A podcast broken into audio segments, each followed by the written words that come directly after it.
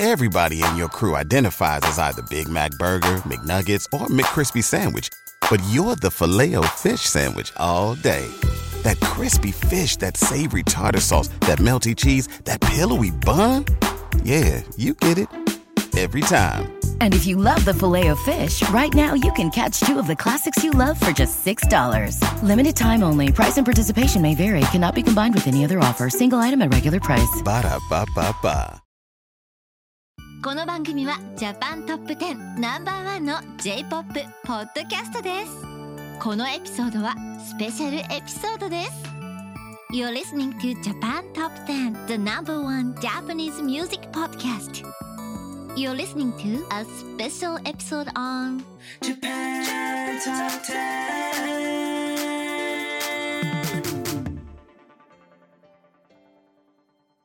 Hello, welcome to episode 447, Japan Top 10 Culture Special Episode, Summer Sonic Festival. Hello again, this is your host, Tassie. And Lydia. Woo! Woo. Yeah, before we start, um, have you heard of Summer Sonic Festival in the past, Lydia? Uh, I've heard of it. I think it's one of the bigger music festivals that Japan has, and they have a lot of stars. But personally, I've never attended. So, what's your experience like with Summer Sonic? I personally have never been there too, but when I was still studying abroad in Japan, I was thinking of going, but um I know it's like there was like a lot of like people I really like too that usually go, like One Ok Rock and stuff like that. So and also it's not just a festival like with only Japanese music artists. There's also, you know, Western artists that go too. But I think the reason why I ended up not going was I just didn't understand how to buy the tickets at the time. oh no! yeah, but it's and it's also it's far too because it's in Osaka, and at the time I was still living in Tokyo, so I was just like, oh, I don't really want to go by myself, and Oh. like people who were like living with me at the time were like, oh, we- we're not free, so I was like, oh, no, no worries, I can always go to another um, concert and such. Oh, I would have gone with you if I knew you back then. But like, yeah, I think it's like you have to take the Shinkansen, you have to get accommodation. Like, there's a lot of um, things to do just to attend the concert. Oh, totally. Yeah. And so, like, if I were to go by myself, I wouldn't feel unsafe because Yeah, for sure. it's Japan. I think it's just like going by yourself. There's so much fatigue that goes along with it. and I'm like, I You need the go through that. emotional support.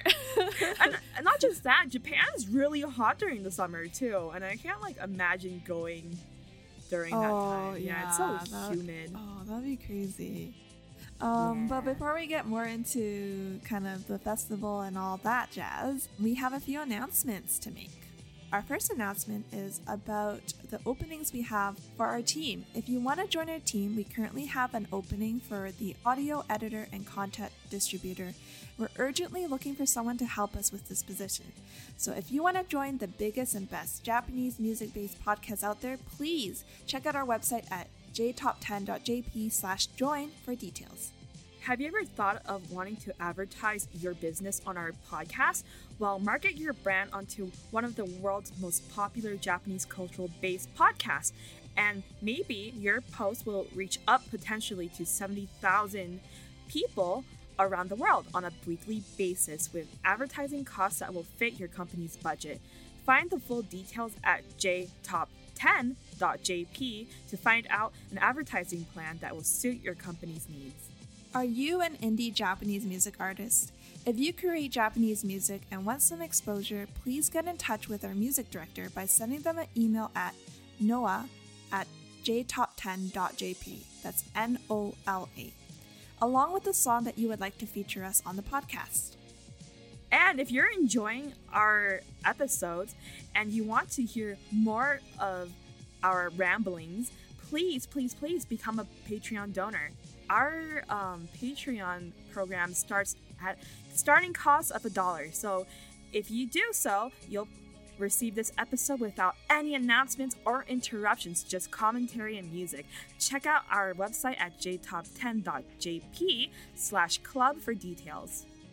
Last but not least, our annual listener survey is out. Take five minutes to let us know what you think about our podcast. And you can win a free $100 USD gift card to the retailer of your choice. See our site at jtop10.jp slash survey for details. Wow, there's so much um, things happening at the moment. Yeah, totally take advantage of our uh, listener survey and you'll totally get a hundred dollars gift card of the retailer of your choice. Think of all that money you can like use to like buy something you want right? You can use it towards your trip to Japan to attend the Summer Sonic Festival. yeah. Uh, yeah i guess so okay let's start the episode and um, we'll just give you a little like tidbit about the festival itself well the Summer Sonic Festival is an annual two to three day rock festival held in Chiba and Osaka, founded by Naoki Shimizu, CEO and Creative Man Production Limited, to address a growing demand for Western music. Today, it is produced by Live Nation Entertainment and is considered as Japan's largest music festival, hosting major label and independent Japanese and international artists since 2000 at the Makuhari Messe Convention Center in Tokyo and Maishima Sonic Park in Osaka. Initially, the festival was a rock music festival. It has evolved to including hip hop, EDM, indie, and emerging genres. In today's episode, you'll hear some of the Western and Japanese artists that have been featured at the festival and how music tastes have changed in Japan throughout the decades, and how the festival environment has evolved to accommodate a new experience each year. Okay, so we're going to talk about uh, the first five years of the festival from 2000 to 2005. The first Summer Sonic Festival was held at Fuji Q Highland Theme Park and WTC Open Air Stadium in August 2000. It featured mostly Western artists, including James Brown, Muse, Green Day, Weezer, Ben Folds 5, Coldplay, The Flaming Lips, and Sigur Rós.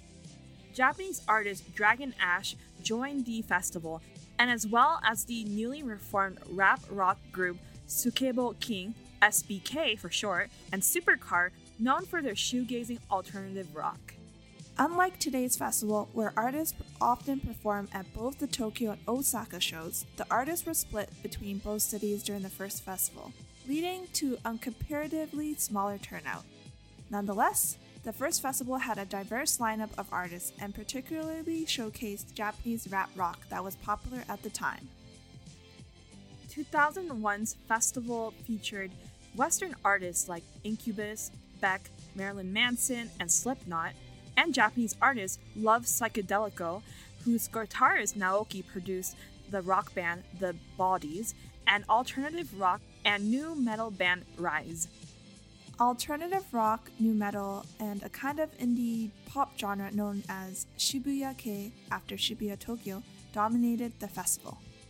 In the year 2002, the festival featured classic rock bands like Morrissey, Guns N' Roses, and Siouxsie, and Banshees, as well as the Flaming Lips, The Hives, Hoobastank, No Doubt, Andrew WK, and The Offspring.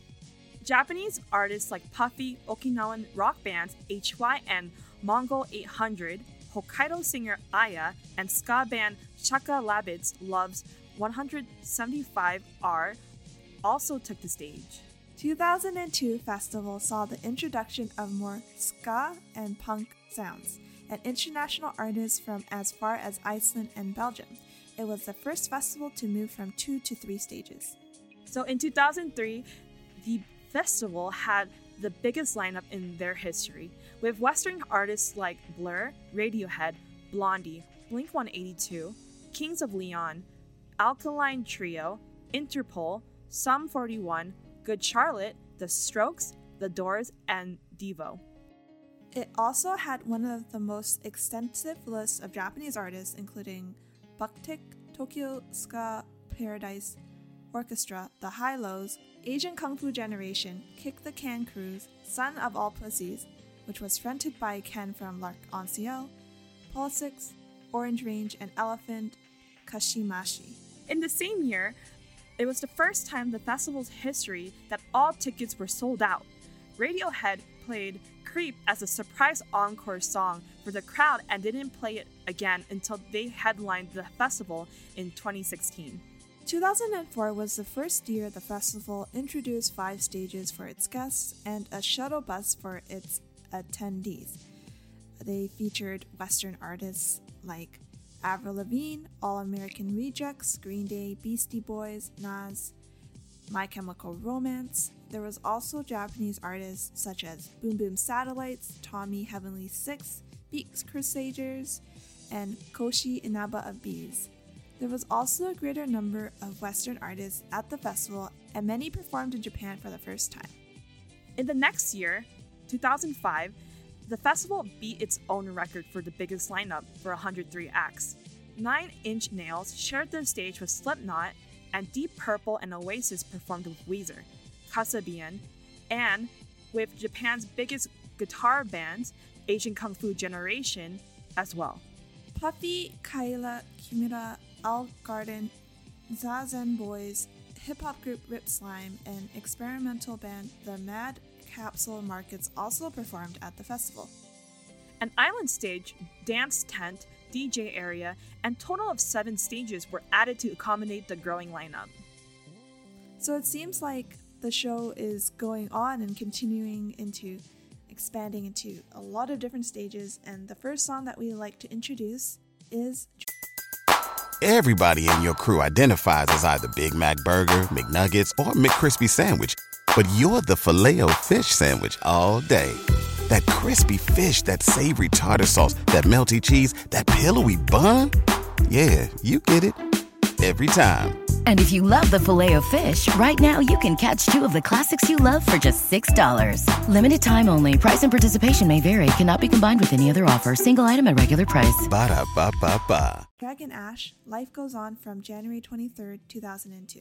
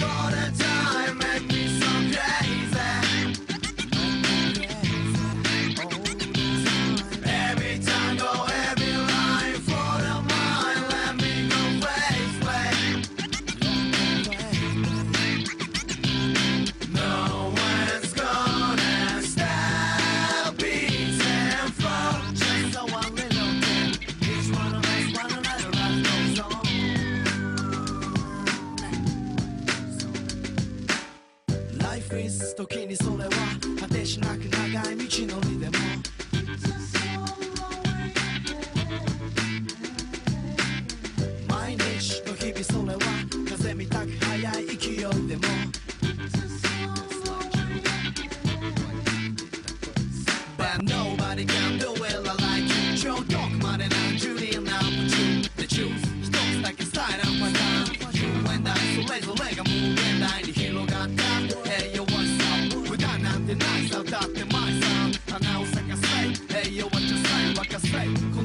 Many me or my say Many my so oh, many lies, all the time.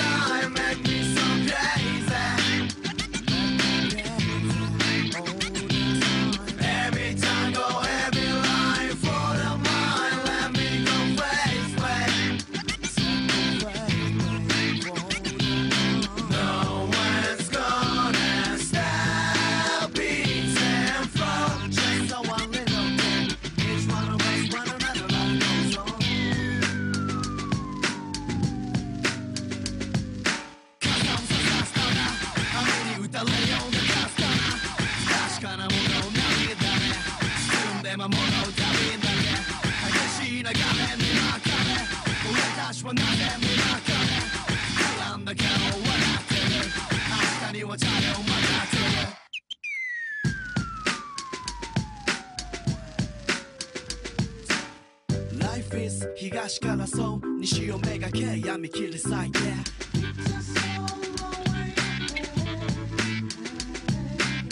My beats 満たしたらそう虹を描けやめれれないです Body people want the place to be Somebody keep on Behind your response 第一蹴り上げるそのマシン空を見上げるその眼差し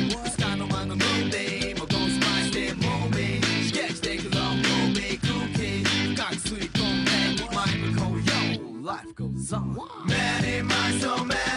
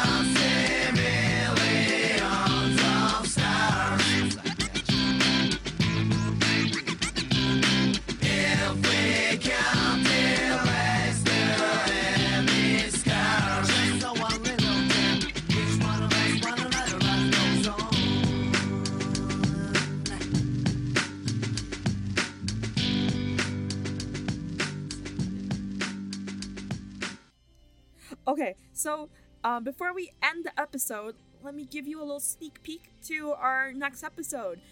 In our next episode, in a couple of days from now, Haru and Shana will bring you a brand new Artist of the Month episode featuring the artist Kaneko Ayano. So please check it out when it comes out. Yeah, and that's it for our episode. Thank you for listening. Until next time. Yes, and this was Tassie.